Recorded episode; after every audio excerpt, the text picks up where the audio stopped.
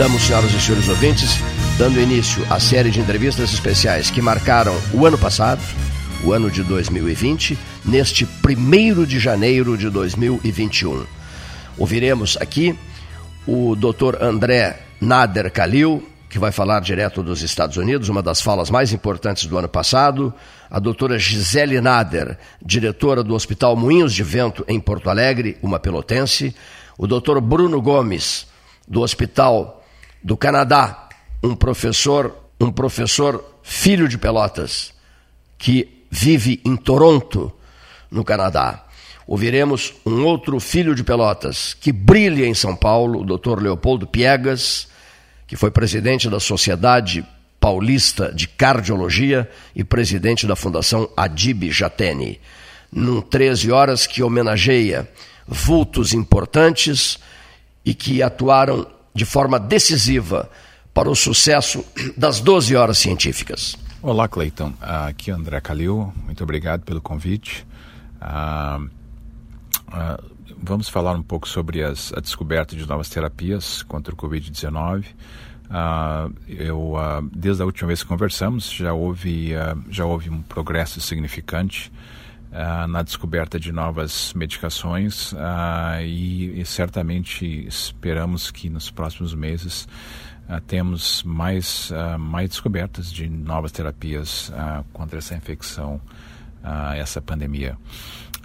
Então eu vou começar falando sobre o primeiro ensaio clínico que nós começamos aqui na Universidade de Nebraska e, e, tivemos a participação de mais ou menos 70 outros hospitais e instituições, tanto nos Estados Unidos como em outros 10 países. Então esse foi o primeiro estudo que a gente começou aqui em fevereiro com o uso de Remdesivir a metade dos pacientes receberam então essa medicação, que é uma medicação antiviral específica com atividade contra o Covid-19 e a metade receberam placebo. O estudo começou em fevereiro e terminou em abril.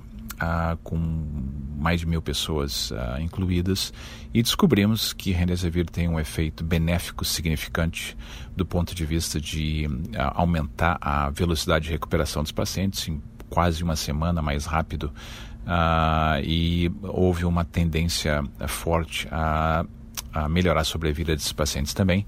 Então, uh, o Remdesivir foi para o nosso órgão de, uh, de, federal de liberação de medicações e foi aprovado para um uso de emergência aqui nos Estados Unidos pela FDA. Uh, então foi a primeira droga que nós, nós descobrimos uh, com efeito uh, importante e benéfico em pacientes hospitalizados com Covid-19. Então, são a medicação específica, é uma medicação endovenosa, necessita uma, um catéter na, na veia, necessita que os pacientes tenham uma uh, no hospital e tenham, uma, uh, tenham uma doença mais severa, uma pneumonia pelo Covid. Então, essa não é uma, não é uma medicação para ser usada em situações fora do hospital ou em situações uh, que não o paciente não esteja grave. Aí, depois dessa descoberta, uh, progredimos para uh, o segundo, a segunda fase do ensaio clínico, onde nós uh, avaliamos a combinação de Remdesivir com uma medicação anti-inflamatória chamada baricitinib. Uh, essa, essa combinação, então, a ideia foi de que a metade dos pacientes uh, receberiam essa combinação e a outra metade receberia só o Remdesivir. Nesse momento, como o Remdesivir virou uma droga efetiva, a gente ofereceu para todos os pacientes da, do, do segundo ensaio clínico. Uh, o ensaio uh, foi recentemente completado e estamos no processo de análise uh, de dados estatísticos agora e estamos bastante esperançosos que a gente vá ter uma segunda terapia, ou seja, uma terapia de combinação de Remdesivir com Baricitinib como uma próxima, uma terapia, mais uma terapia uh, que possa ser oferecida aos pacientes mais graves hospitalizados com, COVID, com pneumonia por Covid-19. E nesse momento estamos na, já no terceiro ensaio clínico, uh, um ensaio randomizado também, uh, controlado, onde a gente está oferecendo uh, uma combinação diferente, uma combinação de remdesivir com interferon, que é uma, é uma medicação que fortalece o sistema imune especificamente contra doenças virais. Então a ideia é de atuar não só no vírus com remdesivir, mas também combinado com uma medicação que possa uh, fortalecer o, o, sistema imune, uh, especialmente nesse momento com Covid-19, porque com Covid-19 se descobriu que o, a quantidade de interferon que o, a, a, o indivíduo tem quando está infectado com esse vírus é muito baixa, tanto no sangue como no pulmão. Então, a ideia do ensaio clínico que nós começamos é de, é, é de uh, conseguir uh, recobrar esses níveis de interferon que são tão importantes uh, na luta contra doenças virais. Então, estamos nessa, nessa, nessa esperança de que a combinação de uma medicação que possa atuar no sistema imune em combinação com uma, uma, uma medicação antiviral, como a Remdesivir, a gente possa ter ainda mais sucesso uh, na velocidade de recuperação e na sobrevida desses pacientes. Então, de novo, são, são três estudos grandes, com mais de mil pessoas Cada um são estudos randomizados, controlados, com a ideia de rapidamente se descobrir novas terapias para doenças, para pessoas com a doença mais severa, para pessoas que estão hospitalizadas. Isso é importante porque, eh, na verdade, se sabe hoje é, que a maior parte dos pacientes que adquirem essa infecção vão curar sozinhos, vão se curar sozinhos, não vão precisar ser hospitalizados, não vão precisar receber nenhum tipo de medicação torno de 80% a 90% das pessoas uh, não vão precisar ser hospitalizadas e vão se curar uh, sem nenhum tipo de é, né, necessidade de cuidados médicos ou de medicações. Então isso é muito importante que a gente está focado nas pessoas que realmente mais vulneráveis, nas pessoas que necessitam uh, esse tipo de tratamento em função da, do quadro mais grave e, e, e do ameaço de vida uh, nessa situação também. Uh, Outras terapias que estamos testando uh, incluem outros antivirais, incluem também anticorpos monoclonais, que são moléculas específicas para uh, pararem um vírus quando o vírus já está no processo de replicação. Então, existem várias outras terapias que estamos testando.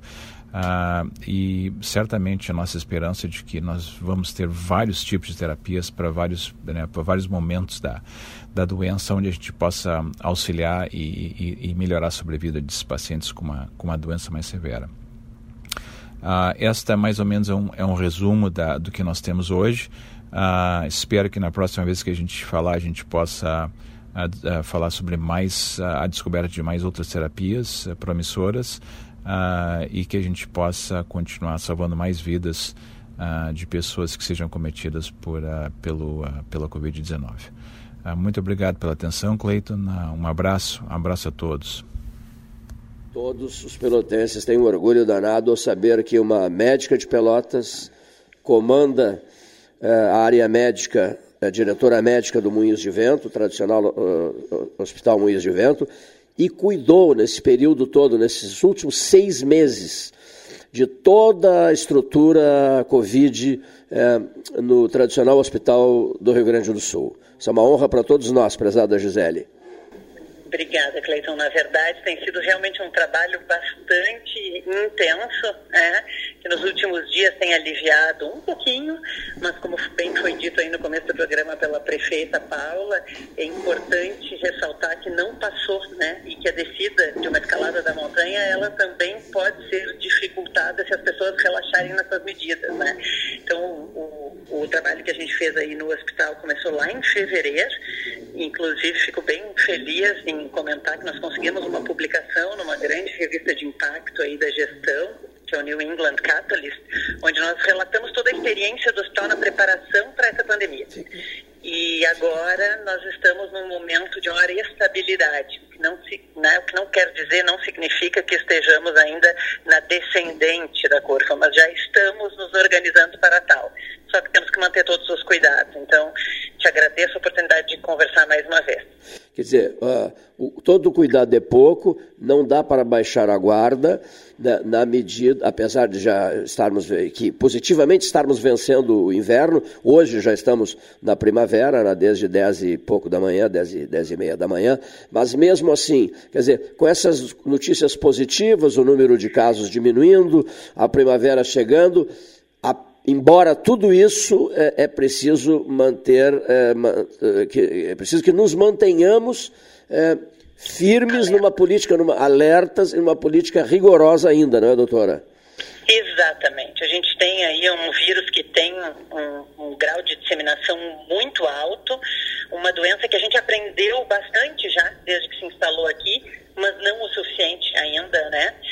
A, gente observa melhora no cuidado dos pacientes desde o começo, diminuiu a letalidade de vários hospitais, porque foi se aprendendo à medida que o tempo passou, e tivemos a felicidade, se é possível utilizar essa palavra nesse momento, né, de termos recebido essa pandemia um tempo depois, onde a literatura internacional já apontava alguns benefícios, né, isso ajudou muito, mas de toda forma, apesar de alguns leitos de UTI já estarem começando a serem desocupados e termos uma certa flexibilidade nesse momento, é preciso sim manter alerta, é preciso sim que nós tenhamos higiene de mãos, distanciamento social, que a gente evite aglomeração, que as festas fiquem para depois.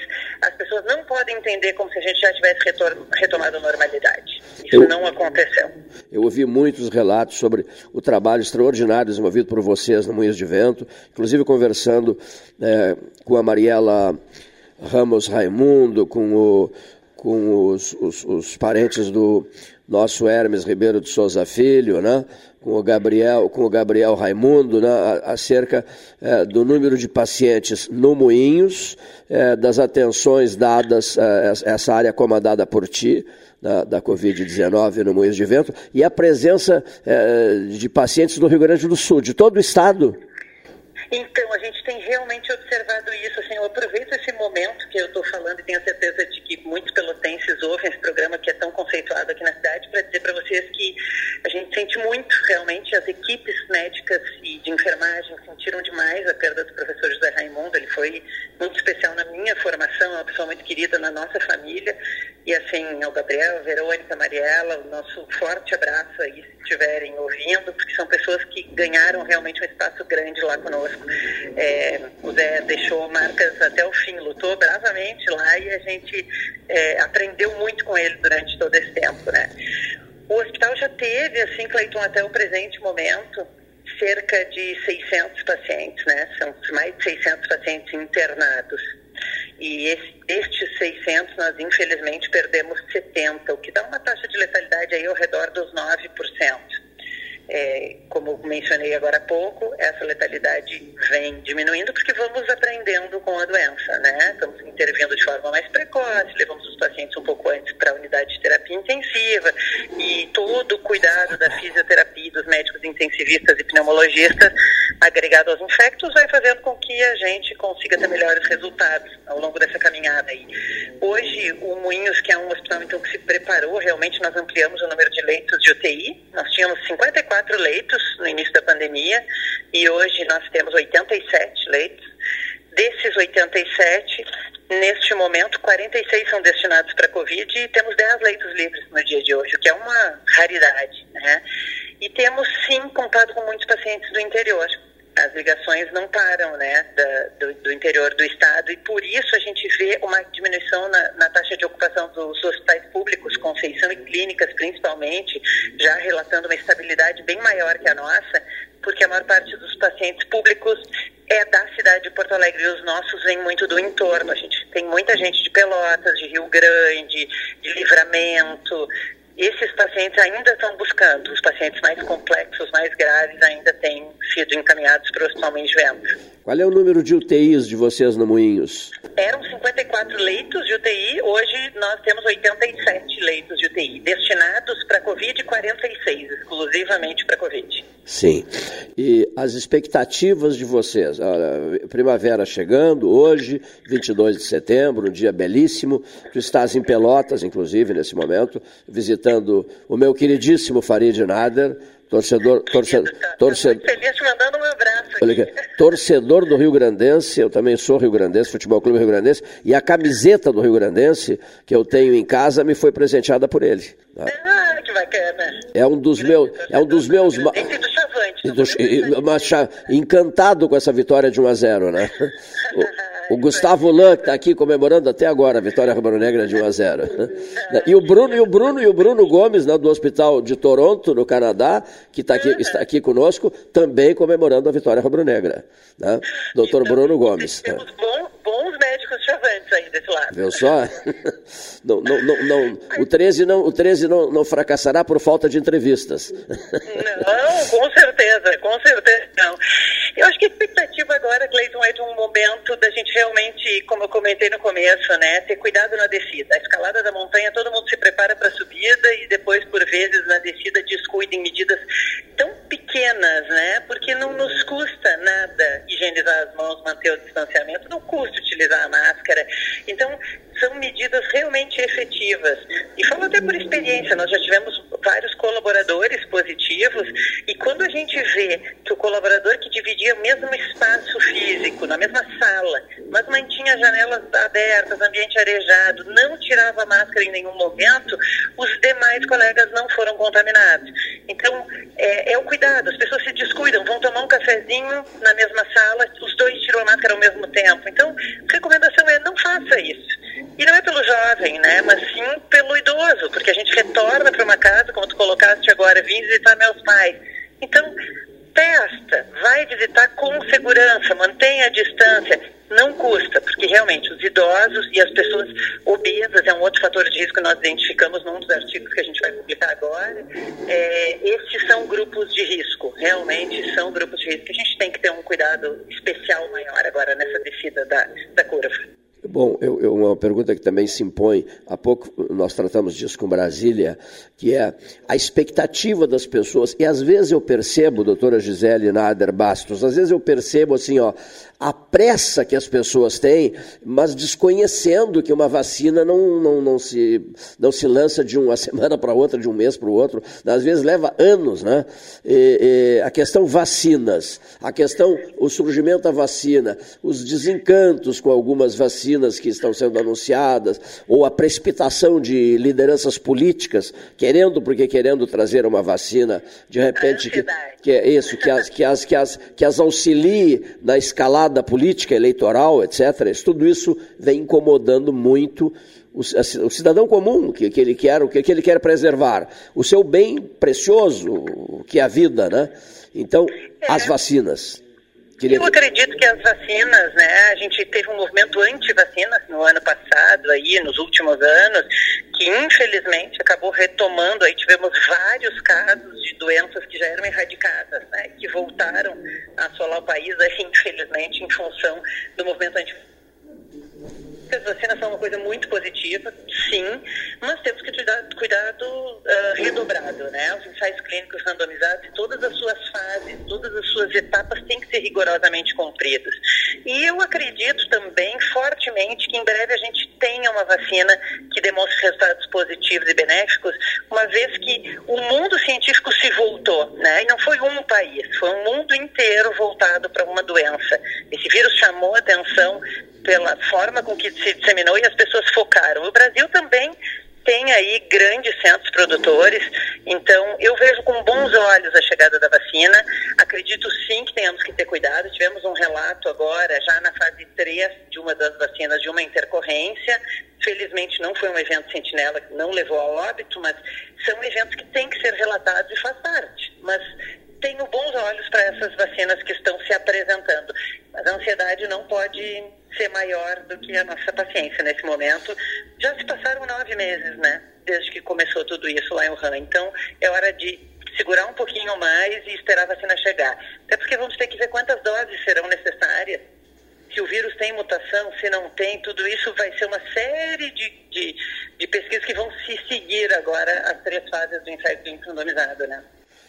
Paulo Ricardo Correia, de Rio Grande, me manda uma mensagem dizendo assim, doutora Gisele, é, O Cleiton, ele é filho do narrador Paulo Correia, é advogado, advogado, figura respeitadíssima Rio Grande. Ele é ouvinte do 13 Horas e comentarista do 13 Horas. Então ele me mandou a seguinte mensagem: É impressionante a força do 13 Horas é, aqui em Rio Grande, né?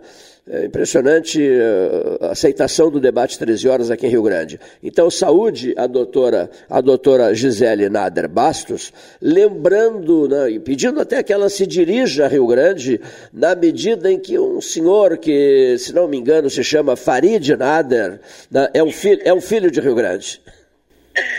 Perfeito. Eu me dirijo a Rio Grande dizendo com muito carinho que eu fiz o meu primeiro ano de faculdade na FURG e tenho muito apreço por vários professores e várias pessoas que por lá passaram. O Hospital Mães de Vento também já fez uma visita técnica a Rio Grande é, no ano passado e agora na semana passada, porque nós vemos que Rio Grande é um local que tem realmente uma saúde é, grande, uns grandes profissionais e, e, a gente quer estabelecer laços mais fortes com essa cidade aí.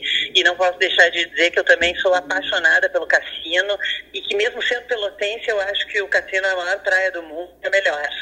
E a Rio Grandense também, doutora? É, eu sou também, não tem como negar, né? Porque senão o meu querido Farid vai ficar chateado, né? Exatamente, exatamente. Nós estamos conversando com a diretora médica do Hospital Moinhos de Vento de Porto Alegre. Enquanto eu converso com a doutora eh, Gisele, eh, chegou aqui, eu estava lendo aqui no, no, no, celular, uma mensagem, acho que você vai gostar de ouvir, chegou uma mensagem, há, o que, um minuto atrás, do Dr. André Feliciano Nader Kalil, direto eh, do Nebraska, da cidade de Lincoln, onde ele se encontra, dizendo o seguinte: podes contar comigo nestas 12 horas científicas. E o André é hoje uma celebridade mundial, não é, doutora Gisele?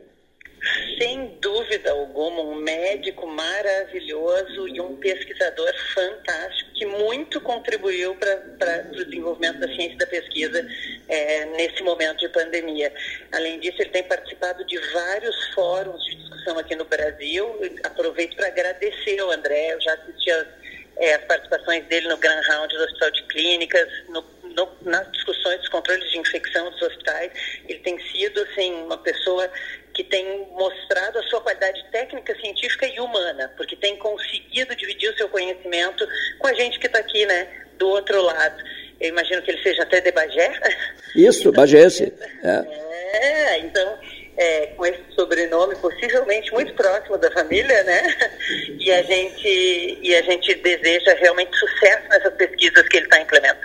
Precisamos mesmo desses resultados cada vez mais é, é, publicados, né? A gente tem que ter qualidade científica, não adianta publicações rápidas surgiram no começo da pandemia na ansiedade mas agora é hora da gente avaliar com rigor metodológico mais aprofundado aí o que tem sido publicado. Ele é irmão do Luiz, né, com quem conversei ontem, né, pedindo que o Luiz eh, também contactasse o doutor André.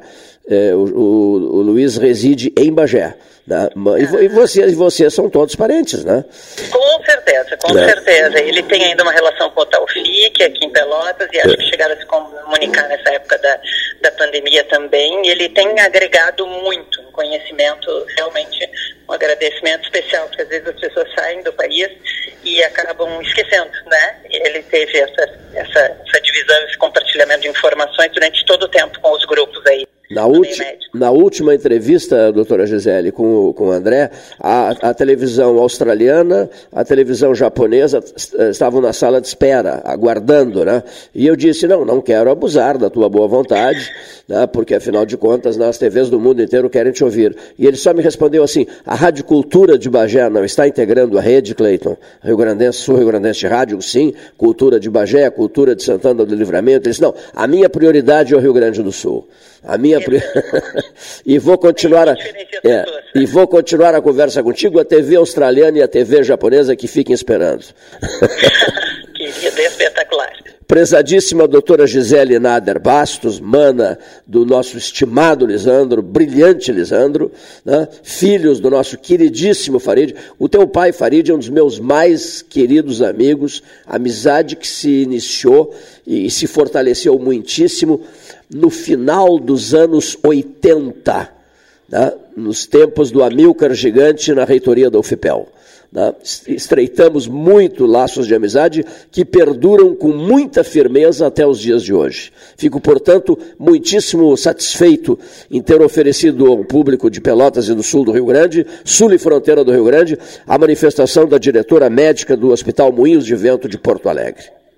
Eu agradeço profundamente a todos e mantenho à disposição para o que for preciso, Cleiton. Agradeço realmente em nome de toda a família, em meu nome pessoal, em nome da instituição da Salma de Vento, e a gente fica à disposição. A gente sabe o quão importante é quando a gente conhece alguém ou consegue ouvir uma palavra quando tem alguém numa situação é, tão ruim, nos casos especificamente aí da Covid-19, que tem precisado de alguns é, recursos diagnósticos mais avançados, e algumas vezes a gente tem recebido pacientes em estado bastante grave daqui da cidade de Pelotas, então fico totalmente à disposição para o apoio que se fizer necessário.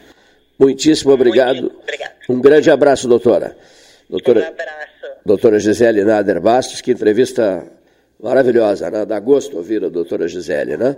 Doutor Bruno Gomes, Cheguei, não, não Toronto, Canadá. Cheguei, não, né? não, não fui embora, né? Liga o ar-condicionado no máximo de gelado, tá? Não, tô, Porque, tô, eu tô com a minha jaqueta canadense aqui, ó, pra ele provar. Ele tá com a jaqueta canadense, habituado, qual é a temperatura mínima? É, mínima no inverno, no inverno eu peguei lá, cheguei a pegar menos 30. Menos 30. É, mas não é o habitual de Toronto. Liga no máximo o sistema split aqui para congelar o doutor, o doutor André. Não, eu tô, eu tô, Bruno Gomes. Eu estou aquecido com a vitória de Chavante de ontem, não te preocupa. Ah, ainda está, já ah, está de graça.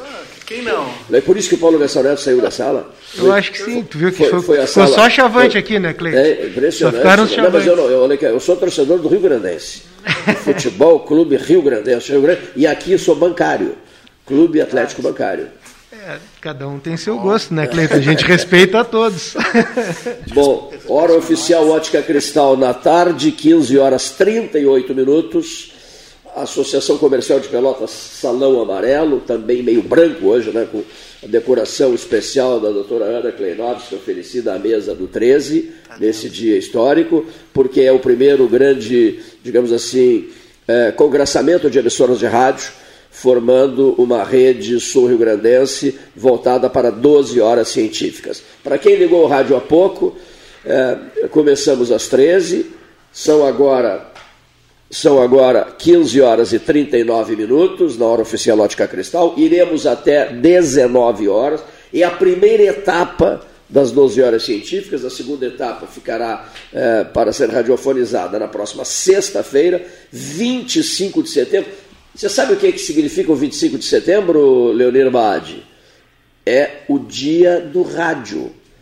Hoje é o dia do radialista, ontem foi o dia do radialista, né? Ontem. ontem. Hoje Hoje é, ontem foi o dia da árvore também. Hoje é o início da primavera, lua crescente, 10 e pouco da manhã, não é isso? O horário preciso. Você me passou a folha aqui no 10 e 31. 10 e 31, o início da primavera. E teremos então na quinta-feira, 20. Sexta-feira, 25. Não, perdão. Sexta-feira, 25. Na sexta-feira, 25 por que sexta-feira 25 o fecho das 12 horas científicas? Por quê? É o dia do rádio. Sexta-feira, 25 de setembro, é o dia do rádio. Sabe o que é também? Não, não, não. Aí não. No outro dia é o Dia Internacional de Relações Públicas. Sabia? E hoje, dia, dia, tu... dia, dia, Internacional de Relações Públicas. O Aldir Garcia Chile sempre falava muito nisso. Cleiton, o Dia Internacional de Relações Públicas, procura ler o máximo que possível, o que puderes, sobre o Dia Internacional de Relações Públicas. Aldir Garcia Chile, aquela ficha que também não cai. Há pouco no intervalo, o Gustavo Lã e eu falávamos sobre o José Raimundo, né? Uh, quero agradecer a Virgínia Fetter, que publicou um texto meu em homenagem ao Dr. José Raimundo, porque Hoje, 22 de setembro de 2020, assinala o terceiro mês da ausência do Zé. Não é, Gustavo Lã? Muito triste, né, Cleito? Eu acho que o Bruno teve também o privilégio de ser aluno dele. E íntimo amigo dele, né? Tu és íntimo amigo dele, né? É, é, é, difícil de superar, né, Cleito? Difícil de administrar isso tudo, né? as marcas que ficaram né, fortíssimas. No nosso caso, no meu caso, o Zé Raimundo e o Hermes Ribeiro de Souza Filho. Né? O homem que, junto comigo o Sebastião, o irmão dele, que estava aqui há pouco, uh, esse, grupo criou a Rede Sul Rio Grandense Rádio em dezembro de 1980. Ora, ora, no século passado, doutor Bruno Gomes. 1980 foi o ano que eu nasci, não, Nasceste quero, não, quero, não quero dizer nada. Não. Tem, tem a idade do 13. Século passado. Eu vou pedir o apoio do Paulo Gastão Neto. Doutor Bruno Gomes. Boa tarde. Tudo Estamos bem? Estamos aqui de volta, tudo bom? Obrigado Prazer pela presença. Né? E tem residência no Canadá. Mor... Quer dizer, agora, tá agora já não sei né? mais onde eu ando, porque tá eu estou aqui, eu tá aqui desde março, meio preso por essa pandemia, mas tenho que retornar para lá em breve. Os Estados Unidos teve né, um, um, um, processo bastante, eh, digamos, traumático né, na, é questão doloroso. pandêmica no hemisfério norte. Mas e, e no Canadá? Você chegou a acompanhar como é que está acontecendo lá? As, os efeitos da pandemia são gigantescos, né? Eu que trabalho com a área de transplante lá, reduziu drasticamente o número de órgãos e de transplantados. Uh, a gente ficou refém também de que muitos órgãos canadenses, muitos órgãos não, mu muitos pacientes canadenses são beneficiados por órgãos que vêm dos Estados Unidos e a fronteira dos Estados Unidos com o Canadá está fechada desde o início do ano. Então, a, o, os serviços de transplantes eles ficaram eles ficaram suspensos, acho que até o meio de junho, tá? Que era quando supostamente eu tinha que voltar para lá. E mas eu não voltei porque não tinha voo. Os voos retornaram semana passada, os voos do Brasil para o Canadá. E mas a captação de órgãos por canadenses nos Estados Unidos está tá ainda fechada. Então a gente tem uma redução lá estimada de quase dois terços do número de, de transplantes de pulmão, né, que eu estou falando, Sim. de transplantes de pulmão no Canadá. Então é, é, é, é, é gigante isso daí. É um efeito é. da pandemia, né? Pandemia, o efeito direto da pandemia. Outras coisas que foram uh, as UTIs foram uh, cirurgias eletivas, mais ou menos o que a gente uh, assistiu aqui, de muita coisa sendo voltada para o tratamento da pandemia, mas lá teve um controle muito, muito bem feito da, da pandemia. Eu estava dizendo para o Guto aqui antes dele sair, a gente teve. Tava, peguei os números atualizados antes de vir. O Canadá teve 9.600 mortos desde o início da pandemia. 9.600 é, é. é pouco né, para o tamanho do país. O país tem 37 milhões de habitantes, então quer dizer que eles controlaram muito bem. Mas o medo maior deles agora é a tal da segunda onda. Eles estão realmente bastante preocupados com a tal da segunda onda, então tá, tá começando a complicar tudo. É, em relação essa... aos Opa. Não, não, não tu, tu, tinha falado dos Estados Unidos antes, e eu, eu, por acaso peguei no Twitter aqui da, da CNN mais cedo, que a Covid-19 nos Estados Unidos então já matou mais de 200 mil pessoas, somadas dá mais que as quatro grandes últimas guerras que os americanos se meteram que é a guerra do Golfo Pérsico, do Afeganistão, a do Iraque, a do Vietnã e da Coreia. Todas juntas mataram menos americanos que a, a Covid-19. Então é bastante coisa, né? Não dá para fechar os olhos, não.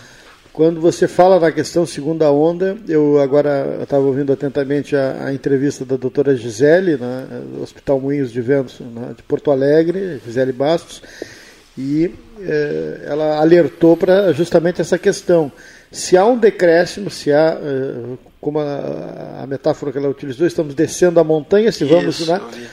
Isso não é sinal que deva haver o descuido, porque vamos não, ter que continuar exato, utilizando não. todos os protocolos para evitar justamente. Enquanto não tiver tão sonhada a vacina, não tem, não tem liberdade. Sim. Mas assim, o que eu, eu refiro do Canadá é que lá realmente é segunda onda, porque por um mês não teve paciente em UTI mais internado por Covid-19. No fim de, do fim de julho ao fim de agosto, não teve mais paciente internado por Covid e nem óbitos. Então, o que está acontecendo agora, que nos últimos 10 dias já estão com 15 pacientes internados em UTI de novo lá, eles já estão considerando uma segunda onda por ter tido esse ato. No nosso caso aqui, que nem a Gisele falou, é mais o controle da primeira onda ainda, que a gente está. Eu acho que a gente está indo bem. É, teve todos os percalços do meio do caminho, mas assim, em termos de, de resultado, que é o mais importante, o resultado foi satisfatório. A gente não chegou a ter colapso do nosso sistema, é, todo mundo que precisou teve, teve atendimento e agora os casos realmente estão diminuindo, a infecção está diminuindo. Só que ela está diminuindo porque exatamente o que ela disse. A gente ainda continua tomando precaução.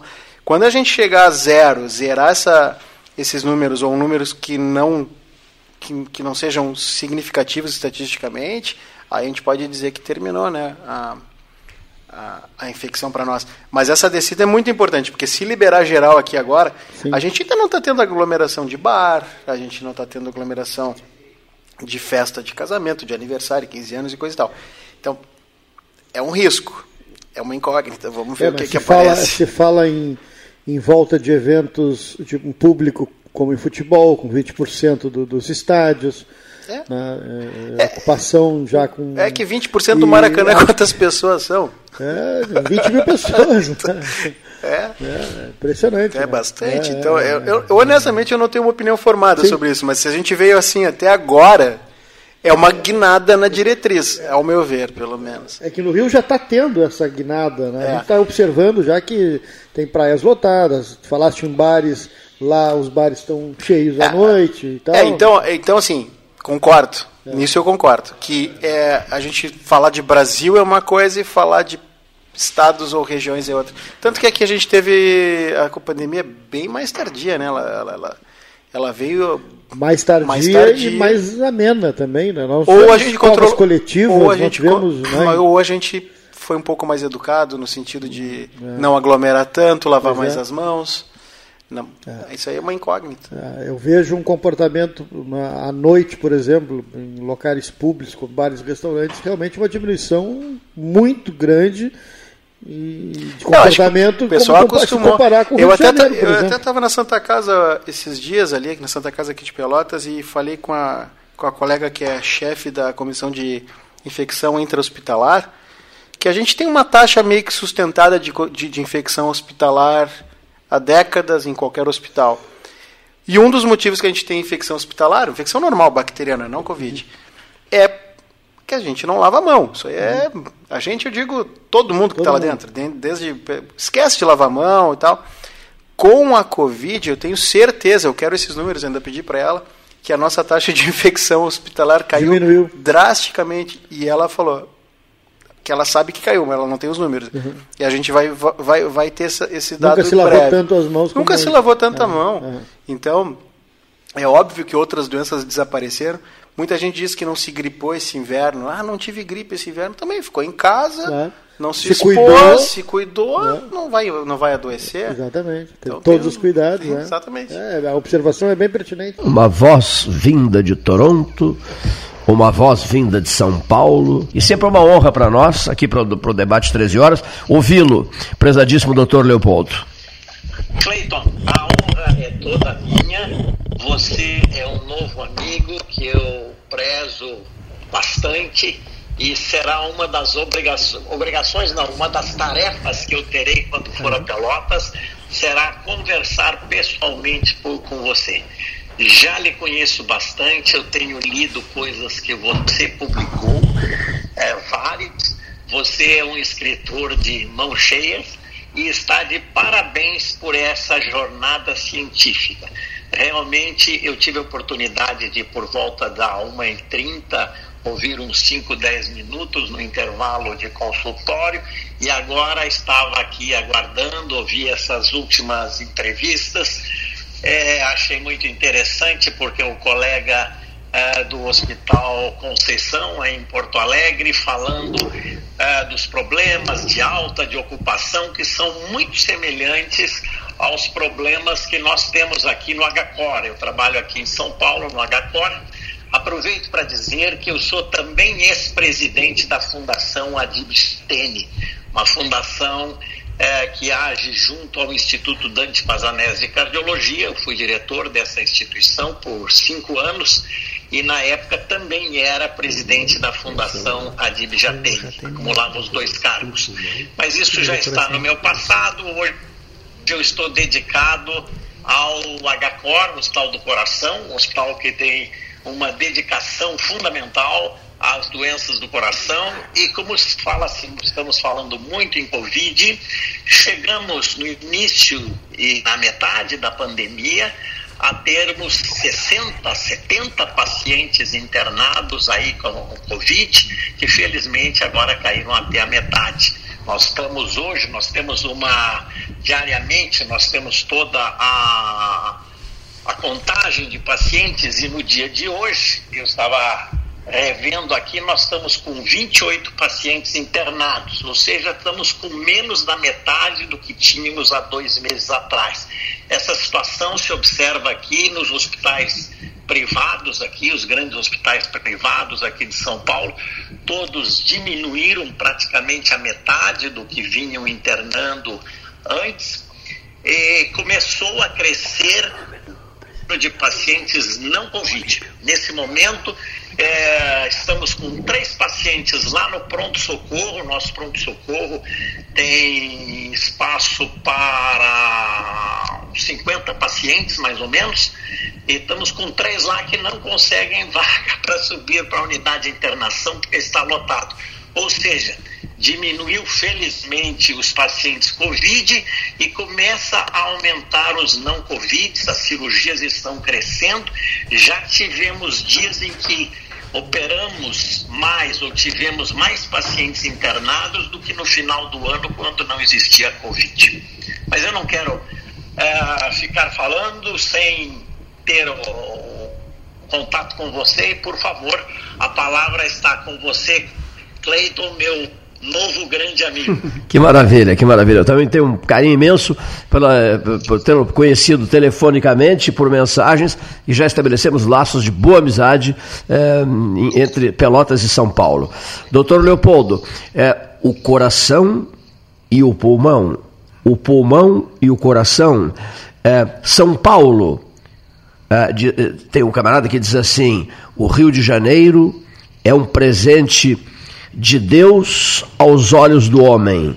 Agora, São Paulo não. São Paulo é um presente do homem aos olhos de Deus. Né? E com isso eu presto a minha homenagem a São Paulo. Eu adoro São Paulo. E, e, e eu falei, coração. Coração, doutor Leopoldo Piegas. Coração, São Paulo é com o doutor Leopoldo Piegas. Olha aqui, ó.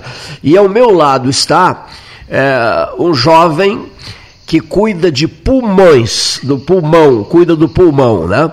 O coração em São Paulo e o pulmão em Toronto, no Canadá.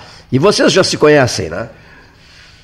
É, pessoalmente, eu não conheço o Bruno, mas como eu fiquei escutando, ouvindo a Rádio Universidade na última hora, eu vi várias colocações do Bruno é, muito interessantes.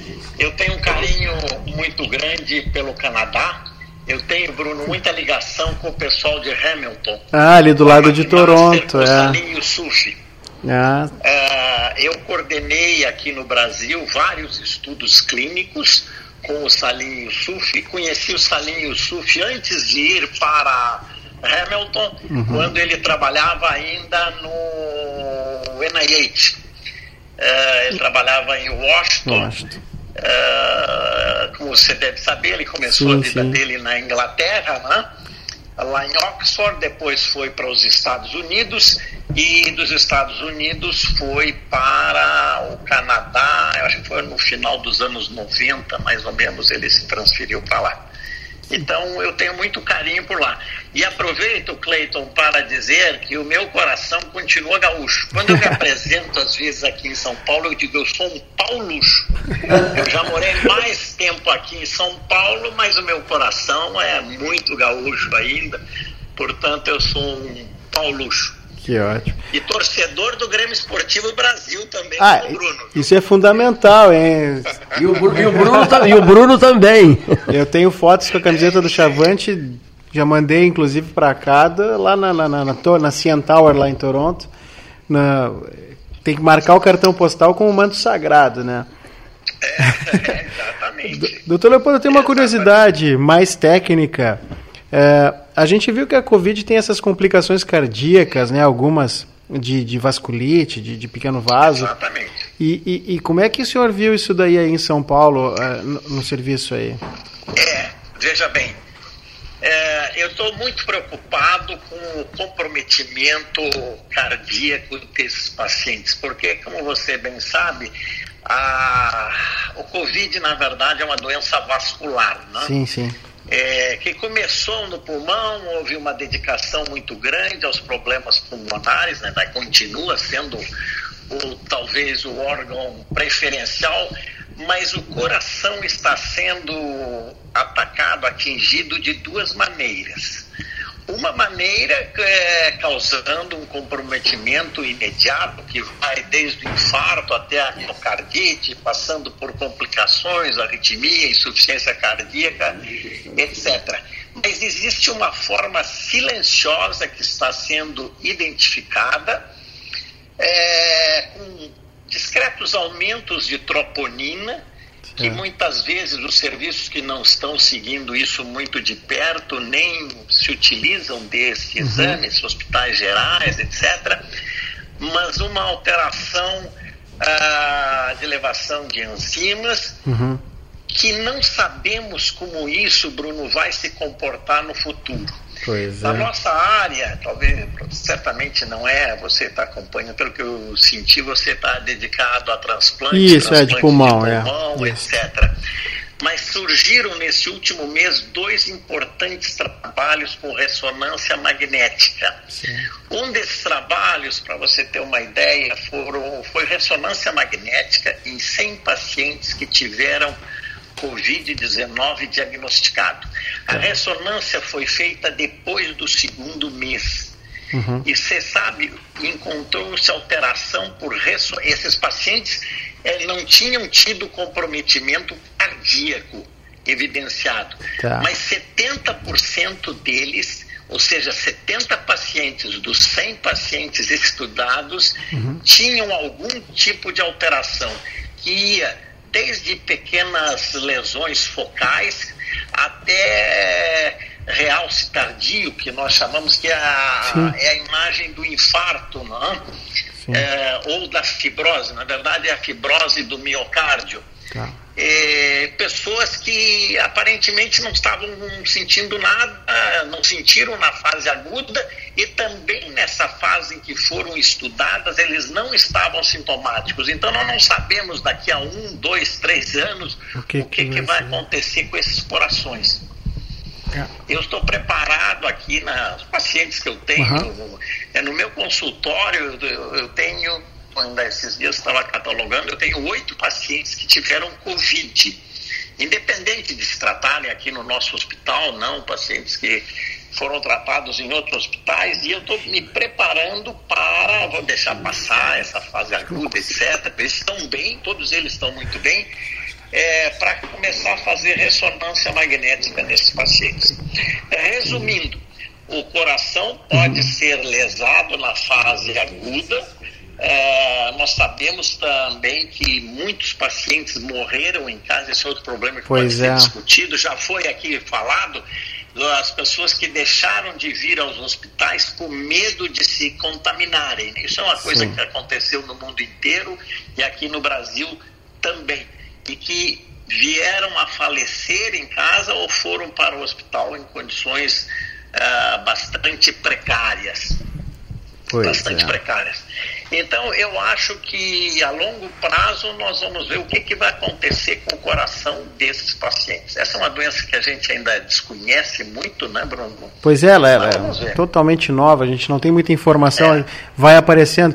Até eu comentei, não, não aqui outra vez, mas ah, que já os relatos de transplante de pulmão também por sequela de Covid, né, que, que tiveram. Mas ah, essa parte da cardiologia eu estava lendo e, e eu vi que muitos desses pacientes eram subclínicos ou assintomáticos e, e- e podiam desenvolver algum, algum problema cardíaco. Por isso que eu lhe perguntei. Mas Sim, não. é, Mas Não, falando em transplante, deixa eu Aham. lhe contar um caso. Aqui no Hospital do Coração nós temos alguns transplantes cardíacos. Não, não, não é um hospital de grande volume. uhum, É, mas deixa eu lhe contar, no início da pandemia, eu acho que foi no mês de março, tinha uma moça aguardando ah, transplante cardíaco. certo. Fez o transplante, sucesso. No décimo dia, ela ficou Covid positivo. Puxa. Covid positivo. Ficou 40 dias internada. Felizmente teve alta. É daquelas que tem um vídeo, você já viu esses Já vídeos? vi, da de saindo do hospital. hospital, batendo Coisa palma? linda, é. Ela foi. Que legal. Isso que você ouviu um comentário seu anterior, aqui também os serviços todos de transplante se ressentiram muito. Muito, é verdade. Não só ah, na parte de, de coração, como de pulmão, enfim, todo o serviço deve ter caído aqui. Eu não tenho o número exato, mas eu acredito que está certamente mais de um terço caiu. Ah, Talvez tenha provavelmente. caído metade aqui no Brasil. Eu olhei aqui o de Porto Alegre, os, os dados aqui de Porto Alegre, o de pulmão tinha caído, que é ali na Santa Casa em Porto Alegre, do Dr. Camargo, tinha caído 70% o volume dele durante a pandemia. É, É, deve ser isso aí. é um troço. É, lá no Canadá caiu muito também, e eles pararam o serviço também. Durante alguns, alguns meses ali de março a junho foi, foi, foi parada total, porque ninguém sabia o que, que ia acontecer. Então foi, foi, foi nesse sentido. Um, um outro ponto a mim como médico me preocupa é porque estávamos falando aí da incidência, como é que está a situação. Aqui no, em São Paulo, ah, nós estamos numa descendente, está diminuindo. Ainda hoje eu vi uma notícia publicada aqui pelo Estado de São Paulo que as UTIs ah, ah, no estado estão ocupadas na metade, ou seja, nós temos metade eh, dos leitos de UTI livres nesse momento, que é uma coisa muito boa. Aliás, aproveito para falar uma coisa que não é muito comentada, mas que nós temos que realçar isso, que é o nosso sistema de saúde, viu, Bruno? Uhum. É, você trabalhou aqui, sabe das dificuldades que o SUS tem, mas é, se nós estamos com essa mortalidade, que eu acho muito satisfatória para o nosso país, é, foi graças ao SUS, né? porque a maior parte dos atendimentos se deram através do sistema público e foi o SUS. E essas 137 mortes que nós temos devido ao coronavírus eh, poderia ter sido muito maior se nós não tivéssemos um serviço tão atuante como foi o SUS. Realmente foi muito importante. E nos hospitais privados, como eu disse, também eh, há uma folga de leitos nesse momento e graças a isso é que está se conseguindo controlar o número de óbitos aqui no país. Eu, eu, uma frase, o Gastal e eu queremos transmitir ao amigo. Ganhamos o dia. Olha aqui, ó. Ganhamos o dia, uma conversa maravilhosa que prosseguirá em breve em São Paulo, né? Em São Paulo, se Deus quiser ou aqui, né, tanto ou São Paulo ou aqui, é, para o ouvinte que ligou o rádio há pouco, né? Brilhou na presidência da Sociedade de Cardiologia do Estado de São Paulo, na presidência da Fundação Adib Jatene, cardiologista respeitadíssimo né, e atenciosíssimo conosco. Já estabelecemos laços de amizade. Dr. Leopoldo Piegas, ao microfone da Rede Sul Rio Grandense de Rádio, na verdade Sul Fronteira, né? É que a gente resolveu preservar o nome antigo, ela foi criada em 1980, no século passado. Então, é, continua sendo Rede Sul Rio Grandense de Rádio, mas com a presença de emissoras da fronteira, como a, como a Rádio Cultura de Bagé, a, o pai do, do Dr. Leopoldo é bagiense, a Rádio Cultura de Santana do Livramento, dentre as emissoras presentes numa rede de 35 rádios. Receba em nome do Bruno, do Paulo Gastão Neto, né? Bruno Gomes, Paulo Gastão Neto, Leonir Bade, da nossa coordenação técnica aqui, receba os nossos melhores agradecimentos e essa conversa não vai terminar por aqui. ela continuará qualquer. Certamente ela não vai terminar. Eu quero dizer, Cleiton, que fiquei realmente honrado por participar desse seu programa. É, foi uma conversa muito gostosa, muito franca e muito amiga. É, espero que aqueles que nos acompanharam tenham aproveitado alguma coisa do que nós conversamos. É, a mensagem é se cuidem, tomem sempre esses cuidados, a máscara, lavar a mão, álcool gel, distanciamento social. É, felizmente, tomando essas, essas medidas, certamente nós vamos conseguir é, vencer essa fase difícil para todo brasileiro e para o mundo inteiro. O Cleiton foi um grande prazer, muito obrigado por essa oportunidade que você me deu.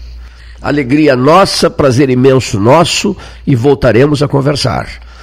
Grande abraço, Exatamente. Dr. Leopoldo. Grande abraço para todos vocês aí no estúdio. Dr. Leopoldo Piegas, conversando com a turma das 12 horas científicas. Ouçamos, senhoras e senhores ouvintes, as manifestações comerciais daqueles que asseguraram a jornada e vem, vem segurando a jornada 13 horas até aqui. Ferragem Sanches, Barros Cassal 16, Arial.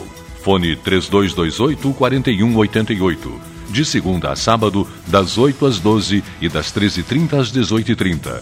Material hidráulico, material elétrico, tintas, vernizes, tinners, máquinas serra mármore, furadeiras, cimento cola e ferragem em geral. Ferragem Sanches, Barros Cassal 16, Arial. Ótica Cristal crediário, cartão ou cheque, a vitrine do calçadão da Andrade Neves. Panemio, alimentos saudáveis e conveniências. Osório, esquina Rafael Pinto Bandeira. Teleentrega 3225-2577. Com todo mundo tomando cuidado, já se pode pensar em viajar com mais tranquilidade. Para que isso aconteça, a Expresso Embaixador está fazendo o necessário para manter seus clientes e funcionários seguros. Antes e depois de cada viagem, uma equipe de limpeza higieniza todas as partes do ônibus. Dentro e por fora, nossos carros passam por um processo de desinfecção e descontaminação. Tudo pronto para levar você com segurança ao seu destino. Expresso Embaixador, aproximando as pessoas de verdade.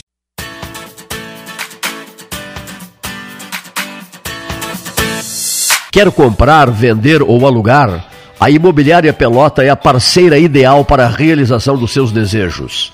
Opções inovadoras de atendimento a qualquer hora e em qualquer lugar WhatsApp, visita remota, tour virtual, contrato digital e outras ferramentas seguras e práticas para você fechar negócios sem precisar sair de casa. Na Imobiliária Pelotas, os sonhos não param. Acesse www.pelotaimoveis.com.br, WhatsApp 99111 7432. Quer a versão digital da carteira de trabalho? rs.gov.br resolve. Seguro-desemprego pra quebrar aquele galho. rs.gov.br resolve. Pra tudo que você precisar, é só acessar e resolver. Precisou de um dos mais de 200 serviços digitais do Estado? Acesse rs.gov.br e resolve. É o RS Conectando os Gaúchos. Governo do Rio Grande do Sul. Novas façanhas. Unimed Pelotas. O melhor plano de saúde, com urgência e emergência 24 horas. Oi, tênis para corrida, tem? Claro! Nós temos esse com absorção de impacto, aquele com palmilha flexível e esse aqui com solado mais estável. Gostou? Pensar. Ai, que dúvida. Na hora de pagar, tenha certeza. Com Banri Compras, por favor. Vá de Banri Compras. Só com ele você pode pagar do seu jeito à vista, predatar para até 60 dias ou parcelar em até 12 vezes sem juros. Banre Compras, pague do seu jeito. Eu me coloco no teu lugar. Você se coloca no lugar de alguém. E a gente vai mais devagar. Pra ir mais além. A gente passou o ano todo se cuidando. Agora é hora de levar o cuidado também para a estrada. Empatia no trânsito. Você no lugar do outro neste verão. Detran e Governo do Estado do Rio Grande do Sul. Novas façanhas. Associação Comercial de Pelotas é um dos órgãos mais antigos do país, sempre em defesa da classe empresarial, com uma história marcada pela transparência e pelo compromisso com seus associados. Faça parte do nosso quadro de sócios. A ACP está localizada no edifício Palácio do Comércio, Rua 7 de Setembro 274, telefone 3028 1541, com o ramal 200. A SPO ampliou e inovou. Há 40 anos prestando serviços em arquitetura e construção. Agora também é consultoria imobiliária especializada. As tendências no mercado de imóveis, projeções, prospecções, oportunidades e as melhores estratégias e logísticas de compra e venda. Mande um WhatsApp para 53 98117 8685 ou ligue para 53 3028 9944 e converse com a equipe SPO. Bom Sul, qualidade em carnes suínas e bovinas. Avenida Fernando Osório, 6959. Telefone 3273 9351. A Ecosul está no ranking das cinco concessionárias com melhor índice de desempenho ambiental do país. A boa notícia chega junto com a data que celebra o Dia Mundial do Meio Ambiente. Com essa avaliação, a NTT quer estimular as boas práticas socioambientais. Temos orgulho dos nossos programas de redução do consumo de água, energia limpa, produção de mudas nativas, separação de resíduos, frota sustentável, entre tantas outras ações do nosso cotidiano. Somos Eco. Somos Ecosul. Genovese Vinhos, Delicateces, produtos de marca, a qualidade de sempre. Ligue 3225 7775, Doutor Amarante 526. Visite a sua Genovese Vinhos. O 2020 foi cansativo? Então que tal presentear o seu ano novo? A Life Sleep Comfort tem ofertas que vão transformar 2021. Conjunto Box Casal Erval, 1190 ou 12 vezes de 119. Aproveite essa e outras promoções com a garantia da pronta entrega Life Sleep Comfort, a maior rede multimarcas de colchões do estado em Pelotas e Rio Grande ou em Porto Alegre, na Avenida Ipiranga, 7624. No nosso retorno, neste primeiro dia de janeiro de 2021, ouçamos as manifestações do Dr. Álvaro Lousada, uma das grandes vozes e conteúdos da temporada passada ao microfone do 13 Horas, do Dr. Fábio Leite Gastal, que já integrou a equipe 13 Horas e que participou ativamente das 12 Horas Científicas, do infectologista Carlos Almeida Araújo, de grande participação na série 13 Horas, e do Dr. Vitor Oliveira, médico consagrado, conceituado, que foi chefe de gabinete do governo Sival Guazelli, dos dois governos Sival Guazelli, que morou um período numa tribo no Xingu e que prestará importantíssimos depoimentos no dia de hoje ao microfone do 13 Horas. Etapa inicial, ano 2021, 1 de janeiro, as grandes vozes e as grandes manifestações relativas ao ano passado, ontem findo. Boa tarde, Cleiton. Boa tarde, Gastal. Boa tarde, ouvintes do programa 13 Horas, aqui participando conosco das 12 Horas Científicas. Eu, nesses minutos que me cabem, vou abordar algo, acredito que seja o tema mais comentado no ano de 2020, mas como eu sou da área da saúde, eu gostaria de abordar um pouco uh, com todos aqui a respeito da, da pandemia.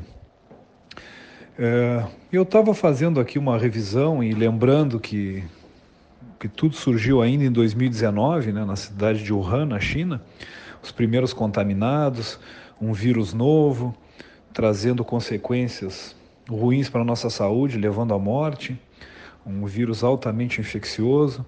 Surgiu aquele susto. Eu inicialmente não acreditava que chegasse com essa repercussão que chegou aqui no nosso país, mas enfim, o que, o que hoje a gente vê, eu não vou me aprofundar nesse assunto, é uma pandemia que custou, está custando e custará, do ponto de vista econômico, social, financeiro e de saúde, para todo o planeta, né? consequências aí que vão perdurar durante um bom tempo até haver um processo de recuperação. E nisso se aprendeu muito, e eu sempre tento buscar algo de positivo em tudo que a gente aprendeu e vem aprendendo.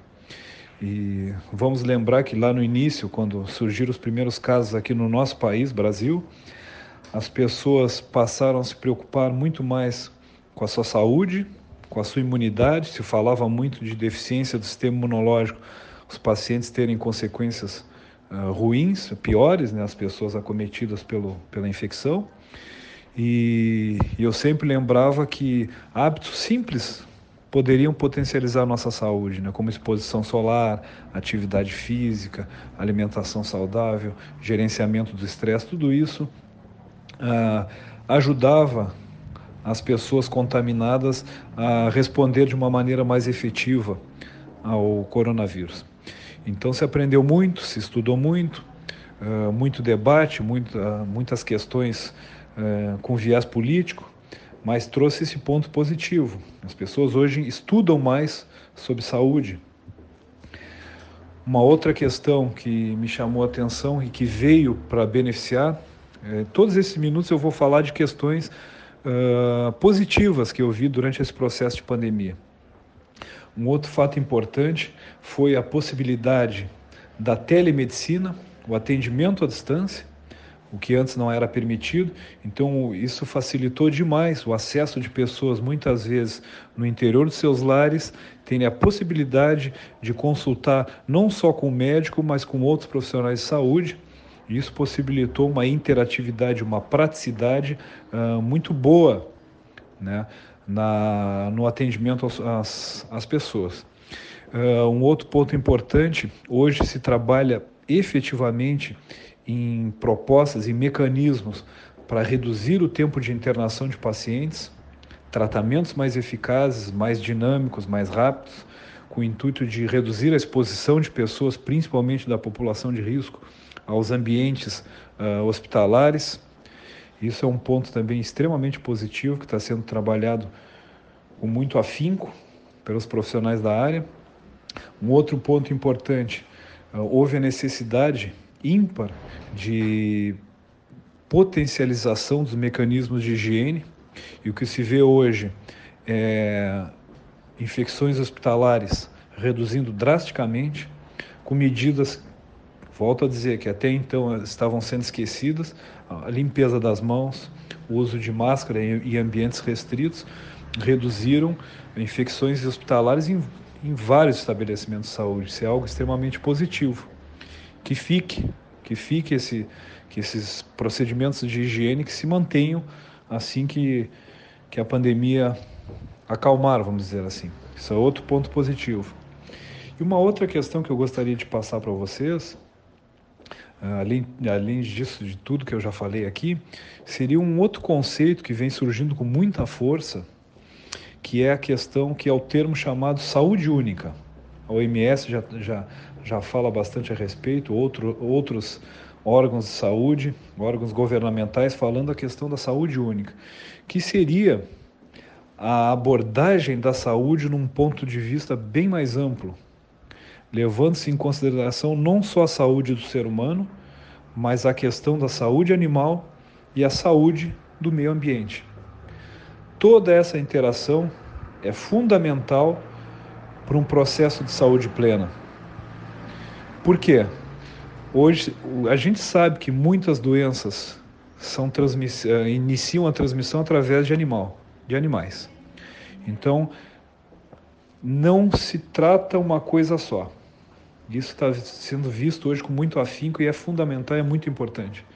Se nós não cuidarmos do meio ambiente, se nós não cuidarmos da saúde dos animais, o tratamento e os cuidados com a saúde humana serão sempre uh, ineficazes ou não serão 100% eficazes.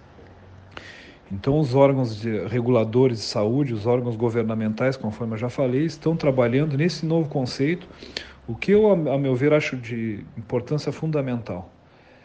Uh, o que se sabe, se nós citarmos novamente a China, uh, os, últimas, os últimos vírus que de lá surgiram, que poderia ser de qualquer outro país, Uh, muitos vêm de animais, de maus, cuida maus cuidados, uh, as pessoas se alimentando de animais uh, silvestres. Então, toda essa questão hoje está sendo trabalhada com mais profundidade, buscando essa, essa melhora da saúde global. Então, esse termo saúde única é algo que vocês vão passar a ouvir com mais frequência nos meios de comunicação e que é fundamental todos nós entendermos, uh, até para termos essa ideia que saúde é muito mais do que, eu sempre brinco, né, do que entrar numa farmácia e comprar um remédio. Tem que pensar de uma forma mais ampla, né, com os cuidados com o meio ambiente, os animais, todo, tudo que nos rodeia faz parte do, da saúde. Tudo que nos rodeia é importante para nós mantermos a saúde do planeta. Então era isso. Fica a, minha mensagem. Estamos sofrendo ainda os, os reflexos da pandemia, estamos aprendendo e há sempre a esperança que, que nós saiamos com aspectos positivos, conforme eu já citei alguns aqui para vocês, buscando soluções para nós termos aí um, uma qualidade de vida bem melhor. Até porque em outros estudos paralelos sabe-se que nós viveremos cada vez mais. A expectativa de vida de 100 anos é algo que vai chegar logo ali na frente. E a gente tem que estar preparado para, nesse processo, nesses anos de, de vivência aqui no planeta, termos saúde e vivermos com qualidade. Era isso. Uh, sigamos aí nas 12 horas científicas, aprendendo, interagindo e era, era isso. Uma boa tarde a todos, um grande abraço. Dia, Boa tarde, Otávio. Boa tarde, Cleiton. Boa tarde, Paulo. É uma honra poder estar com vocês novamente depois de muitos anos no 13 Horas. Para mim é uma satisfação. Meu nome é Fábio Gastal, sou médico, psiquiatra. Nos últimos anos tenho trabalhado mais diretamente em economia da saúde e inovação no setor de saúde. Hoje eu trabalho em São Paulo, na Seguros Unimed, e tenho a honra de ter recebido esse convite para poder participar do Pelotas 13 Horas mais uma vez. Para mim, é uma enorme satisfação e acho que a contribuição que vocês estão dando é essencial nesse momento de discussão sobre a questão da saída da pandemia. Eu recentemente encaminhei para o Otávio, e acho que talvez tenha sido até colocado aí no programa, uma experiência extraordinária de um montanhista equatoriano que relata justamente a questão das mortes de montanhistas que escalaram essas grandes montanhas de mais de 8 mil metros de altitude que morrem na descida porque a tamanha angústia e a vontade de voltar para o acampamento base que faz com que muitas vezes esses montanhistas, depois da experiência alucinante de chegar no topo de uma montanha dessas, termine morrendo de exaustão justamente na descida. Então, nesse momento, o que nós temos que cuidar no Brasil e, e, principalmente em todos os estados brasileiros, porque cada estado está tendo uma realidade peculiar e diferenciada, é justamente como que nós vamos fazer a saída desse processo e dessa pandemia. Um dado adicional que eu gostaria de destacar para vocês é algumas pesquisas que estão saindo que mostram e que talvez inclusive expliquem, por exemplo, o desempenho extraordinário de Minas Gerais em termos do controle da pandemia. Óbvio que os mineiros uh, isolaram precocemente, trabalharam diretamente com a população, houve uma enorme integração entre o sistema Unimed de Minas Gerais, através da Unimed Belo Horizonte e da Federação das Unimedes, as secretarias estaduais de saúde, por exemplo, um trabalho super bacana da Prefeitura de BH, Unimed BH e o governo do Estado, que geraram essa, essa impressionante diferença entre, por exemplo, os dois grandes estados populosos do Brasil, que são São Paulo e Minas, resultados completamente diferentes em termos de número de casos, de mortalidade, etc., entre Minas Gerais, uh, Minas Gerais melhor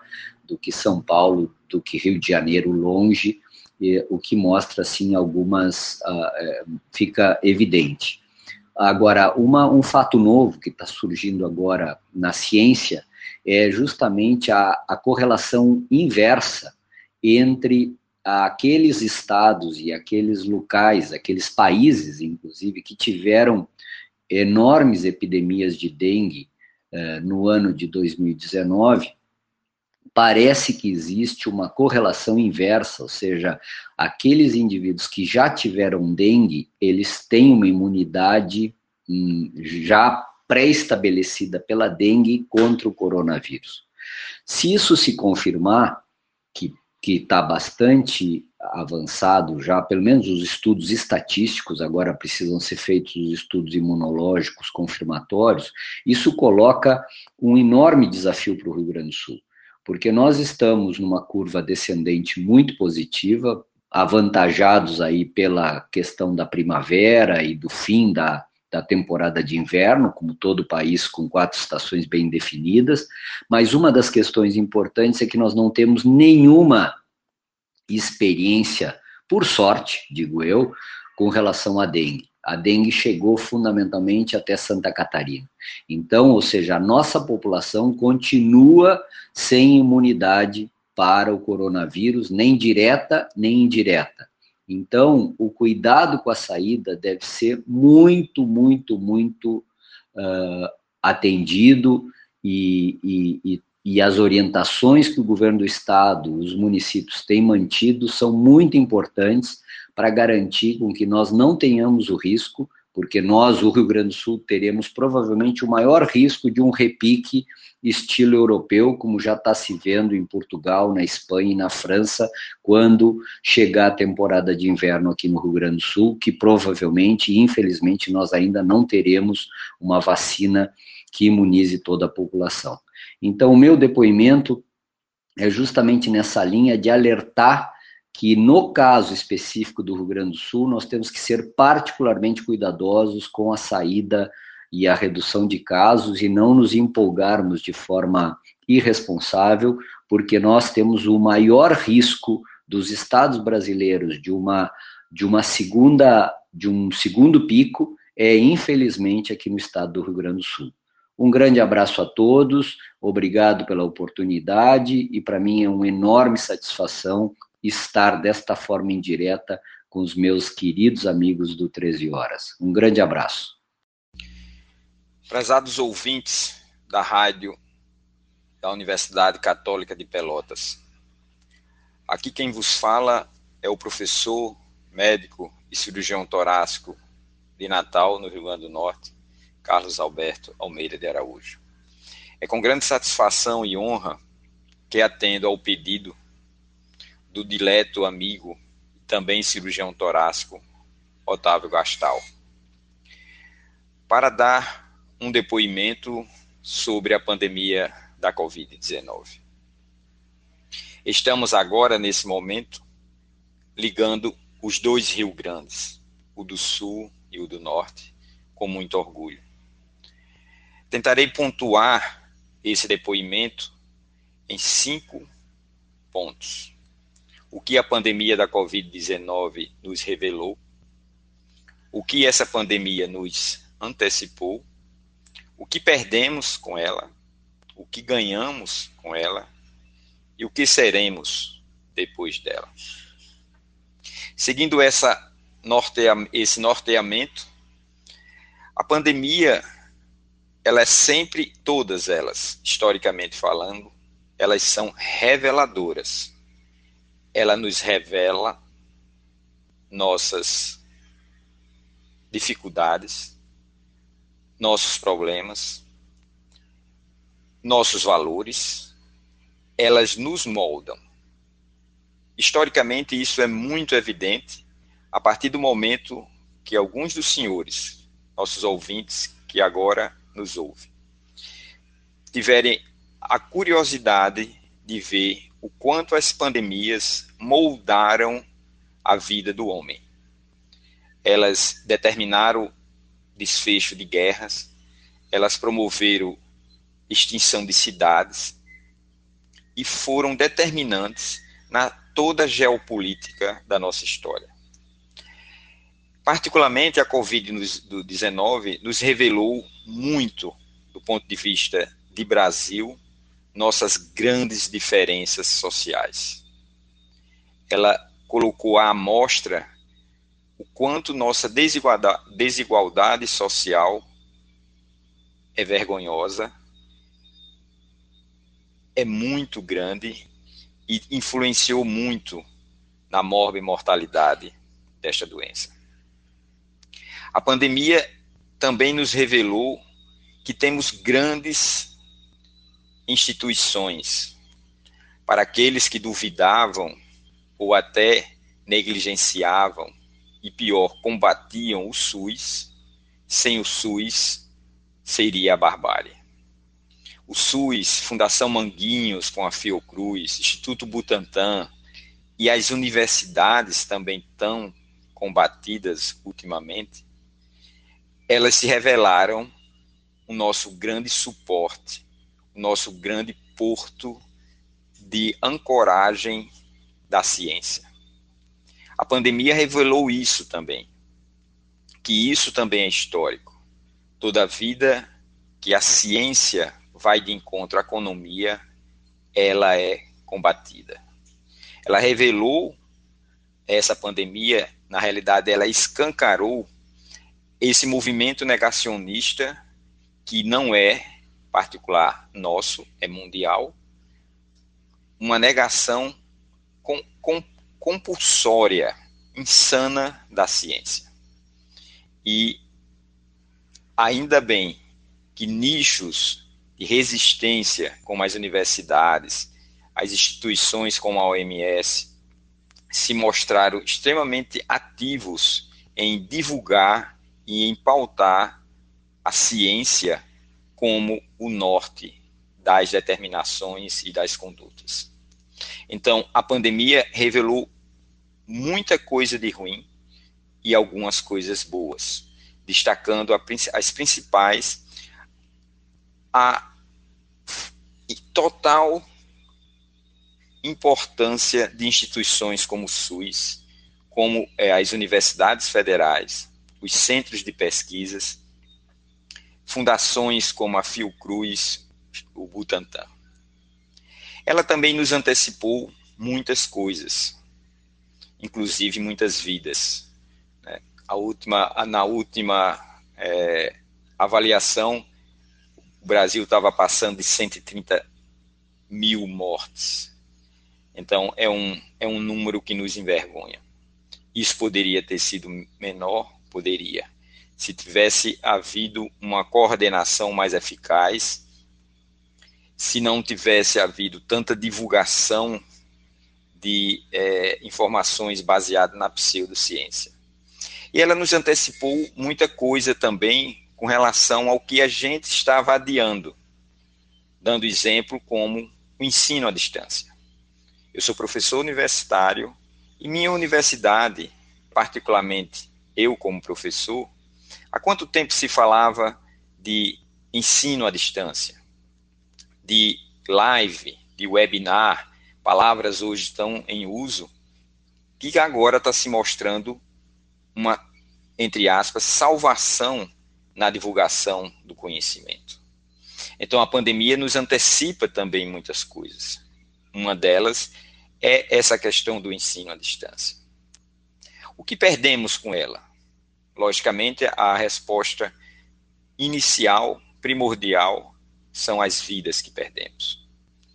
Perdemos também uma posição importante no mundo científico com relação ao que o Brasil sempre representou de divulgação com relação às vacinas, devido mais uma vez a esse movimento anti-ciência, particularmente o movimento anti-vacina. Mas ganhamos também algumas coisas, principalmente a, o espaço na mídia. Nunca a palavra ciência foi tão colocada na pauta da mídia não especializada. Vocês todos devem ter visto a quantidade de entrevistas que pessoas ligadas à ciência, que trabalham com o método científico, que valorizam a racionalidade, deram entrevistas em cadeias de televisão, em youtuber, ou seja, a ciência ganhou um espaço. O que seremos depois dessa pandemia é uma incógnita. No início se falavam, os especialistas falavam em pós-pandemia, o que seria o novo normal. O que hoje já está se falando é um período interpandêmico, ou um período entre as pandemias. Isso é fundamental porque a ideia é que essas pandemias ou epidemias pontuais, elas vão ser cada vez mais frequentes. Agradeço aos ouvintes da Rádio da Universidade Católica de Pelotas. Um grande abraço para todos. Como é que um índio diz boa tarde? Dr. Vitor Oliveira. Depende da língua. Né? Escolha uma. Na Yalapti Creió. Xingu, a principal tribo indígena brasileira, é isso? Grande. É a representação indígena do Brasil perante o mundo. É uma coisa impressionante, né? É impressionante. É um uma reserva muito grande, muito grande. Para o ouvinte, situe, situe o Xangu, doutor Vitor Oliveira. Prezadíssimo amigo Vitor Oliveira. Eu, eu, quis apresentar o Vitor ao Paulo, eles riram da minha cara, já se conhece há 200 anos. Olha aqui, situe, situe o Xingu. O Xingu, na verdade, ele fica no Mato Grosso. No Mato Grosso, né? Tá? Ele é o sul do Mato Grosso. Sim. Quer dizer, na verdade, a reserva se estende até a divisa com o Pará. Meu Deus! De tão grande. É vai do Mato Grosso ao Pará? Sim, sim. Dentro do Mato Grosso, sim. né? Mas vai até a divisa Depois segue, segue até chegar ao Pará. É, ah. é, eles chamam o Baixo Xingu porque todos os rios correm né, para a Amazônia, para o, o, o Solimões, para o, os grandes rios. Então, o que acontece? É, o Baixo Xingu é bem no sul do, do Mato Grosso. E lá é que está o Polo Leonardo, aonde o Leonardo Vilas Boas juntou a reserva do Xingu, né, fez a reserva, ele que trouxe muitas outras etnias né, é, é, para o, o Xingu. Hoje é, há muitos anos, 20 anos, o Xingu está dividido em três áreas: o Baixo Xingu, o Médio Xingu e o Alto Xingu. O Baixo Xingu é o Paulo Leonardo, onde foi instalada to, foi instalado todo o processo né, do Leonardo Vilas Boas, dos Vilas Boas em si. O Médio Xingu se chama Pavuru, que é a etnia Ikipeng. E o Alto Xingu são os caiabis, que é, é de Auarum, que se, na, na língua caiabi significa onça preta. Onça Preta. Esse fica na divisa com o Pará. Doutor Vitor, o, o Cândido Rondon, o Marechal Cândido Rondon, sim, sim. É, peregrinou pelo país todo, né? Todo, com é, andou pelo Xingu, andou por tudo, sim, né? Envolveu-se emocionalmente com, com os índios, era venerado pelos índios e morreu de mãos dadas com Darcy Ribeiro. Exatamente. É, recitando a máxima do positivismo do Conte, né? É verdade. E os vivos continuarão sendo governados pelos mortos. É verdade. Ele disse três vezes e os vivos continuarão sendo governados pelos mortos. Com certeza. Ficou fantástica, né? Nós, nós vamos falar hoje verdadeiras maravilhas. Há inclusive cânticos providenciados pelo senhor Leonir Bade da Silva, ali, cânticos indígenas. As cores do Xingu, quais são? As cores. É, tem muito, depende das etnias né? Porque tem, a tem mais, muitas a, cores. A, mais forte, a mais, a mais usada. A mais usada é vermelha. É, é vermelha, é, né? É, a mesma, é a mesma dos Chavantes, né? Exatamente. A, exatamente. Be, na beira do Rio das Mortes, também no Mato Grosso, né? Se nós formos olhar... O chavo vermelho é o símbolo dos Chavantes. Eu já ouvi falar em Chavantes num outro lugar do mapa brasileiro. Sim, mas né? a, a Chavantes... Chavantes, assim, lá pelo sul do Brasil, parece que é, tem qualquer coisa ligada a Chavantes no sul do Brasil, né? Parece que aqui no sul do Brasil tem qualquer. Lá no sul do Brasil, nós estamos agora, nós estamos falando do Xingu, nós estamos no Xingu 13 horas. Parece que lá no sul do Brasil, no Matal de Pelotas, tem alguma coisa ligada a Chavantes. É, que deveria ser charrua. Porque aqui não existe índio chavante. Não existe índio não, chavante, né? Índio, os chavantes são do Mato Grosso. Sim, sim, não, mas eu estou me referindo ao Rio das Mortes. Ah, sim. Né? Sim. Aqui nós estamos aqui no Mato Grosso. É verdade. aqui, nós estamos aqui à beira do Rio das Mortes, no Tá Mato bem, Grosso, na tá tribo dos Chavantes. E eu estou dizendo que lá em Pelotas, no Rio Grande do Sul, Tá bem. parece que há uns chavantes, lá uns índios chavantes espalhados por lá. E não- com não é uma isso, sede, né? Hein? E com uma sede. E com né? uma sede, inclusive. Índios, índios urbani- urbanos. Urbanizados. Índios urbanizados. Vitor Oliveira, para quem não sabe, foi chefe do gabinete do governador do Rio Grande do Sul, Simval Sebastião Duarte Guazelli. Nós estreitamos laços fortes de amizade também no período do Guazelli. O Guazelli foi duas vezes governador do Rio Grande do Sul. Na primeira vez, quatro anos, na segunda vez, dois. Porque Pedro Simão deixa o governo, renuncia para concorrer ao Senado e passa o cargo ao vice-governador eleito. Simval Sebastião Duarte Guazelli. Depois, o nosso amigo Guazelli chega ao cargo por decisão de Itamar Augusto Cautiero Frango, hein, Carlos Alberto Schild? Mascarenhas, Schild, nós temos manias de nomes completos. Itamar Augusto Cautiero Franco chama Simval Sebastião Duarte Guazelli, o Gastal estava nessa posse, e no Palácio do Planalto ele impossa o novo ministro da Agricultura né, que era o nosso, o nosso amigo Guazelli. Vamos entrar um pouquinho no Palácio Piratini para falar disso na sequência. Falando em Palácio Piratini, há uma informação importante. Há alguns instantes eu recebi um telefonema do Palácio Piratini eh, me comunicando, Gastal, está aqui o Gastal? Seja, seja muito bem-vindo, Ezequiel Megiato, muito bem-vindo a essa casa. Eu, há poucos instantes, recebi um telefonema do Palácio Piratini com, com, a, com a seguinte comunicação. O governador do estado, Eduardo Leite, acaba de anunciar o pagamento integral dos salários do funcionalismo estadual eh, a partir do dia 30 do corrente mês de novembro e depois de 57 meses de pagamentos parcelados. Ele vai falar daqui a pouco, o secretário de Estado, secretário de Estado da Fazenda também vai explicitar, né, detalhar eh, as, as, as, novas, as, as novas medidas e o governador, muito entusiasmado, dizendo que a partir de 30 do corrente mês de novembro passa a pagar o salário integral ao funcionalismo estadual. Insisto, depois de 57 longos meses de parcelamento dos salários.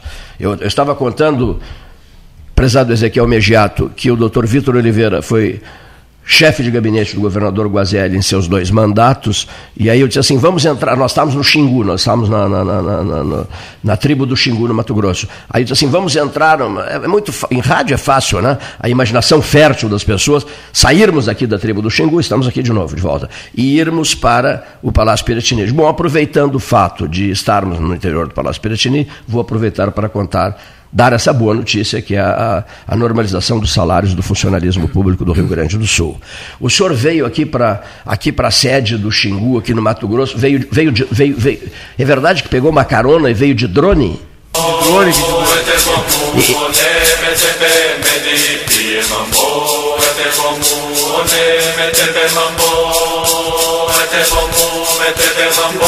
Olha só, rapaz, os cânticos do Xingu, olha aqui. Tu, é, tu, aquele drone, mas é muito caro, alguém te emprestou aquele drone? Olha aqui, aquele drone que tu mesmo, como é que chama no... Como é que se Pilota, chama? Tu mesmo pilotas? É, como é que se chama aquela? Eu me esqueci agora, o apetrecho aquele, que nem, que nem Um controle, né? um manche, não é um manche, é um outro nome, né? Outro nome. Joystick, Joystick. joystick, né? Fizeste um voo tranquilo? Tranquilo. Até o Xingu O aqui? vento tá, tá, tá, tá ajudando, tá favorável. Aqui na tribo do Xingu, ele precisa usar máscara, doutor Vitor Oliveira? Eu estou sem máscara, o doutor Vitor também está sem máscara. Não So- se usa. Lá Não? dentro do Xingu não tem se usado máscara. Não tem se usado máscara. Só quando os indígenas saem para a cidade, né? Mas sabe, Cleito, que além do Xingu também, hoje saiu uma notícia muito importante, né? A agência de inteligência sul-coreana atestando então que de fato não houve nenhum caso de Covid na Coreia do Norte. Nenhum caso? Nenhum caso, né? O, dita- o ditador acabou por. eh, fez um, um trabalho de eliminação. Então Sim. o sujeito positivava e era automaticamente eliminado. E aí não contaminava mais ninguém, né? Então, zero casos. Mas no Xingu isso não aconteceu, né? Não. Que beleza. No Xingu, o índice de contaminação está muito alto. É. Muito alto no Xingu? Muito alto, muito alto, muitas mortes né, e muita contaminação. Eu fiz uma Por quê? pergunta. Pois não, perdão, perdão, Vitor. Pode, É, assim, pode ó, continuar. o Xingu não tinha um, uma comunicação via terrestre direto com uma cidades perto. Gaúcha do Norte, né? Canarana, que são as cidades mais próximas. Gaúcha do Norte é uma cidade que fica 80 quilômetros de uma das divisas do Xingu. E Canarana fica 300 quilômetros. Então não tinha estradas boas. Mas há três anos foi concluído um, uma estrada direto da Gaúcha do Norte para o Paulo Leonardo, que é um dos maiores centros do Xingu, onde realmente daí sai toda né, a saúde, a orientação. E claro, né, é, quem vive dentro de uma reserva, com essa mudança né, que existe de, em busca de tecnologia, de educação por parte do indígena, eles é, foram muito para as cidades e aí trouxeram muita contaminação. Hoje existem muito. Perdemos o cacique Aritana de Covid. Eu falar sobre o, sobre o cacique Aritana. Recebi uma foto do cacique contigo. Sim. Em frente, como é que chama ali o, o vocês sentados? Sim, a, ali é um, é um. É a sede? É a Não. sede. Ali é a sede da reunião ah. dos caciques, né? Então a gente sempre sentava ali no final da tarde, porque eu ia para as aldeias fazer né, é, as ações de medicina, enfim, de prevenção. E a gente sempre sentava e a gente conversava muito ali. Mas o cacique Aritana se contaminou com Covid e teve dificuldade em, em assim, ter uma, uma boa né, atitude né, do serviço de saúde. Uhum. Não sei o que, que aconteceu, porque eu não estava lá, mas ele, ele, ele foi removido para uma outra cidade, mas já em estado grave e terminou morrendo. Uma pessoa que foi ícone Ícone, né? Ícone, Ícone. Da, da, vamos dizer assim, de todo, toda a cultura indígena né, dos últimos 100 anos. O cacique Aritana foi uma pessoa é, uma, uma, uma representação mundial. Né? Tudo que existia em relação à saúde indígena, ao indígena, à cultura indígena no Brasil sempre cacique Aritana era requisitado. Vocês conviveram muito. Muito. Tu me mandaste e eu fiz o pedido, uma fotografia tua com ele, sim, na reunião dos caciques. Sim. Ele morreu há alguns meses, o Aritana, né? É, morreu já, no início já... do ano. Faz uns três, dois a três meses que ele morreu. E um homem que não tinha. Era um homem. Super de... saudável, Super né? saudável, super saudável. Os indígenas eh, são pessoas desencantadas, Vitor? Como? São, são, são seres desencantados assim com, com esse mundinho de hoje, com esse, digamos assim, festival diário de más notícias? Não. Não? É. Eles vivem num outro mundo? Não. Eles Não também. O, a juventude indígena ah. vive no mundo da, da, da web, né, da, da mídia. Por incrível que pareça. Interessante isso, hein? Ezequiel Mediato. É. A juventude indígena é. vive em e... função de Facebook, Facebook WhatsApp, é, é jogos, Instagram, internet, Twitter, é isso? Twitter, tudo, tudo, tudo. Músicas tudo. e músicas Música. e música, mundo da música não, moderna, não. Não, assim, ó, o que mudou muito a, a reserva, mudou muito a cultura indígena nos últimos 20 anos, né? Em função da comunicação intensa com a vivência do homem Sim. branco, das cidades. Né? Então, o que, que aconteceu? Ah, os conceitos indígenas, que são diretamente ligados à natureza na, e que se respeita a natureza dentro das algumas áreas indígenas, algumas, te diria assim, das que eu conheço, Xingu e Anomamis mas por quê? Porque estão muito distantes da cultura branca.